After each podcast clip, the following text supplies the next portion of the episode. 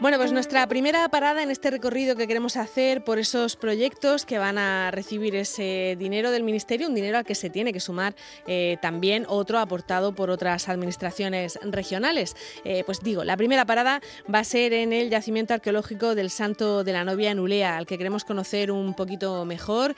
Claudio Caballero está con dos de las personas que mejor conocen ese, ese yacimiento y, ese, y sobre todo la obra o el proyecto que se quiere hacer en él. Claudio Caballero, buenas tardes. Hola, buenas tardes, eh, Marta. Buenas tardes a todos los clientes. Pues sí, porque además son dos de las personas que han estado trabajando prácticamente desde el principio que comenzaron a hacerse trabajos en este yacimiento enclavado en uno de en el Gran Cañón, que es el Valle de Ricote del Segura, eh, que desciende desde arriba hasta la ladera, hasta el río prácticamente. Y bueno, eh, estamos, María José, con, eh, queremos decir, Marta, estamos con María José Morcillo. Aquí vamos a pasar lista. Aquí en el estudio, Marta Ferrero, allí contigo, María José Morcillo. María José Morcillo y Olga Briones, y a ver si no nos liamos, porque es lo que pasa, y con el frío que tenemos también. Eh, María José, muy buenas tardes. Hola, buenas tardes a todos. Ella es eh, Marta, la arqueóloga del yacimiento, que lo conoce muy bien y que, bueno, me decía micrófono cerrado que esto es un filón de lo que realmente hay detrás de todo lo que conocemos hasta ahora. Sí, el Salto de la Novia es un yacimiento, es un gran desconocido dentro del Valle de Ricote. Eh, de hecho, eh, empezaron las excavaciones en los años 70 eh, con eh, Jorge Manuel Aragoneses y con Nicomedes, pero después de 50 años, tras esas primeras intervenciones, el año pasado fue cuando por fin se pudo poner en valor ¿no? esas estructuras que se excavaron hace 50 años, hace muchísimo, muchísimo tiempo.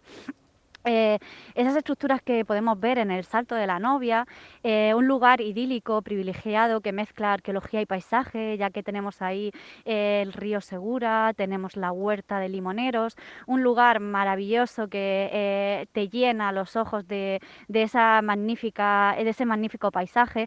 tenemos estructuras relacionadas con época tardorromana gracias a las intervenciones que se hicieron el año pasado, justo hace un año que terminamos esas intervenciones, eh, mm, mm, con la retirada de vegetación y, de derrumbes, y gracias a esas labores de conservación y, restauración que hablará mi compañera Olga, eh, se ha podido documentar esas estructuras que estaban perdidas entre la maleza.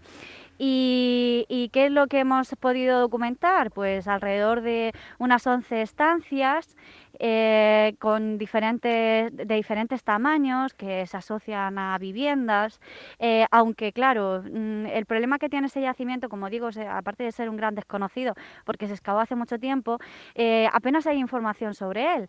la información que tenemos es la que, la que han aportado diferentes estudios por parte de profesores de la universidad, como Sebastián Ramallo, que hizo un análisis de, de la cerámica, que nos, nos, la, nos eh, indica que, estamos entre el siglo IV y el siglo V, de época romana, después de, Cristo, y eh, también eh, Antonino González Blanco, que hablaba de que podría ser la ciudad perdida de Vérgula, ¿no? Entonces, como digo, es una gran desconocida, todavía no se conoce mucho del yacimiento y lo único que tenemos son esas, esas estructuras excavadas hace 50 años y que el año pasado se pusieron en valor.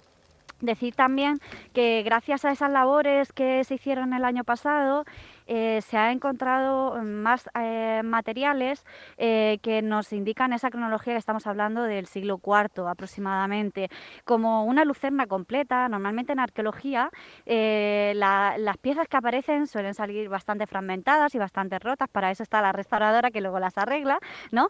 las pega y las monta, pero en este caso nos salió una lucerna totalmente completa y también pues una moneda de Constancio II, de mediados del siglo IV, por lo tanto todo el material que sigue apareciendo, nos indica que eh, esa ocupación, la ocupación del yacimiento fue de mediados del siglo IV y además de decir que no es un asentamiento eh, como puede ser una villa romana, que son las características de esas cronologías, de esas cronologías, sino que tenemos un, yacimiento con una entidad de ciudad fortificada, ya que también eh, se conservan parte de las murallas que están rodea, que rodean el yacimiento, que además a nivel geográfico está bastante delimitado con un farallón rocoso, por lo tanto es una ciudad bastante estratégica con una protección natural, aparte de las estructuras de las murallas que he comentado anteriormente. Adelante, Marta. Bueno, yo quería preguntar de, mm, eh, eh, exactamente el proyecto de conservación de este yacimiento, ¿en qué va a consistir? ¿En seguir arreglando? Dice que ya el año pasado se hizo ese trabajo de retirar un poco la, maleza y la vegetación que podía eh, molestar para seguir haciendo esa investigación, pero ¿cuál es el, el, paso más que se va a poder dar con este, con este, con este presupuesto? Eh, bueno, el Ayuntamiento de Eulea está desde hace muchísimos años eh, presentando a, subvenciones este, el proyecto de poner en valor eh, el yacimiento arqueológico del Salto de la Novia. En este caso, lo que se va a hacer va a seguir esa, esa, continuidad de esas labores que se hicieron el año pasado y sobre todo que todo el mundo pueda disfrutar del yacimiento, ya que hasta el momento pues no era visible eh, esas estructuras y a partir de ahora lo que queremos es que se acerque a la sociedad este yacimiento tan importante del Valle de Ricote. Porque ahora mismo no se puede llegar hasta, hasta ese lugar o no está señalizado. Eh, sí, sí se puede llegar, ah. tiene fácil acceso, pero no es visitable. Entonces, de lo que se pretende es de que eh, todo, todas las personas, todos los turistas, pues eh, puedan eh, visitar el yacimiento en unas condiciones óptimas y también, pues eso, que puedan visualizar cosas y las estructuras y los muros que antes no se podían ver. Y que se entienda, ¿no? Lo que se ve también. Sí, exactamente. Muy bien. Pues vamos a, si te parece, Marta, a escuchar también lo que tiene que decir Olga Briones, que es la restauradora, también muy conocedora de este yacimiento, ¿verdad? Hola, buena. Pues la verdad es que, bueno, junto con María José hemos estado haciendo un trabajo en algunas ocasiones ingente porque ha sido muchísima la tierra que se ha ido desprendiendo a lo largo de tantísimos años de la ladera de la montaña sobre las propias estructuras. Entonces se ha tenido que realizar una labor grande de retirada, como ella comentaba, de la vegetación y de toda esa tierra que en realidad ha supuesto casi un redescubrimiento de todas esas estructuras que se excavaron hace 50 años y que sin duda ha venido a confirmar la gran importancia y la entidad arqueológica que tienen todas esas estructuras, puesto que hay algunas de ellas que superan los dos metros de altura, cosa que no es nada fácil en muchos yacimientos. Mm, bueno, verdaderamente una, una, estructura de dos metros ya es algo que se ve y que se, y que se puede entender bien, ¿no? Si, si se hacen las cosas, eh, si se hacen las cosas correctamente para que los turistas lo podamos entender. Sin duda, muy potente. Hay, por desgracia, muchos yacimientos en los que los restos solo conservan un alzado bastante reducido y, sin embargo, en este caso parecía que podía ser menos, pero como estaba cubierto de tantísima vegetación y de tanta tierra que se había ido desprendiendo de la ladera de la montaña, parecía que era menos la entidad y una vez que se ha retirado y se ha limpiado la zona, se descubre eso, que, que realmente son muy potentes y entonces cuando entras al yacimiento, realmente te envuelve toda la arquitectura porque es que te sumerges dentro de las estancias. Bueno, la verdad es que tengo muchísimas ganas de verlo, pero yo no, yo no lo he llegado a, ver nunca, este, este yacimiento, y, verdaderamente tiene, tiene muy buena pinta. Eh, Claudio, ¿cuánto, cuánto tendremos que, esperar para, para, ver cambios en, en este yacimiento, para, para ver eh, qué se hace para conservarlo y ponerlo más en valor? Bueno, yo pienso que lo que a partir de ahora se va a realizar es el Ayuntamiento de, Ulea tendrá que recibir esa subvención del Ministerio de Cultura y a, raíz de ese momento pues ya tendrá que hacer todo el proceso de adjudicación de lo que son las obras que se vayan a, realizar los, o los trabajos de restauración que se vayan a, realizar. Desde luego, una zona donde la magia se mezcla con, con, la, con la historia, ¿no? Porque hablamos del Salto de la Novia, que ya de por sí es un sitio mm, de leyenda.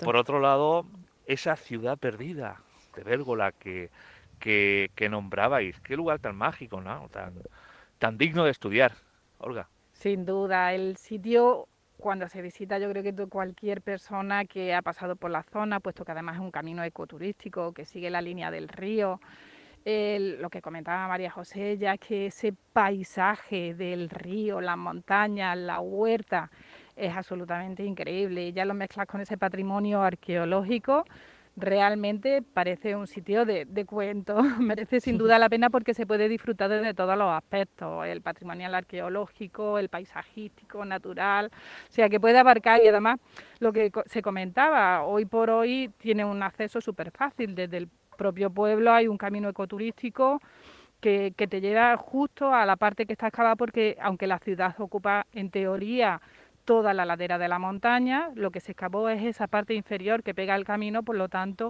hasta el propio yacimiento hay una, una accesibilidad muy, muy, muy fácil. Entonces, el trabajo, lo que es el trabajo científico arqueológico no ha terminado todavía. Se podría seguir trabajando eh, en más zonas de esa ladera, ¿no? Pues se podría seguir, yo creo que durante generaciones, porque el yacimiento, como te digo, pues nada más que teniendo en cuenta la zona amurallada, o sea, todo lo que en realidad rodearía la ciudad, que es la mezcla de esos farallones rocosos con, con, la propia, con la propia muralla, se entiende que todo ese interior debería ser la ciudad. Y de hecho sí que hay restos arqueológicos emergentes, porque de hecho se van en algún... Uy, me parece que hemos perdido ahora. y, eh, no, tenemos algún problema de conexión con Claudio. por supuesto. No, no lo, escuchamos bien a, Olga Briones que nos está contando, pues eso, qué trabajo habría todavía que hacer desde el punto de vista científico y arqueológico en ese yacimiento que la verdad es que da mucho, da mucho de sí. Ahora sí te digo mejor, Claudio. Eh, nos estaba contando Olga eso que, todavía queda mucho trabajo por hacer, ¿no? Para conocer más eh, de esa ciudad, que yo no sé si tienen alguna idea de, por qué se abandonó o, o por qué mm, dejó de vivir la gente allí, ¿no?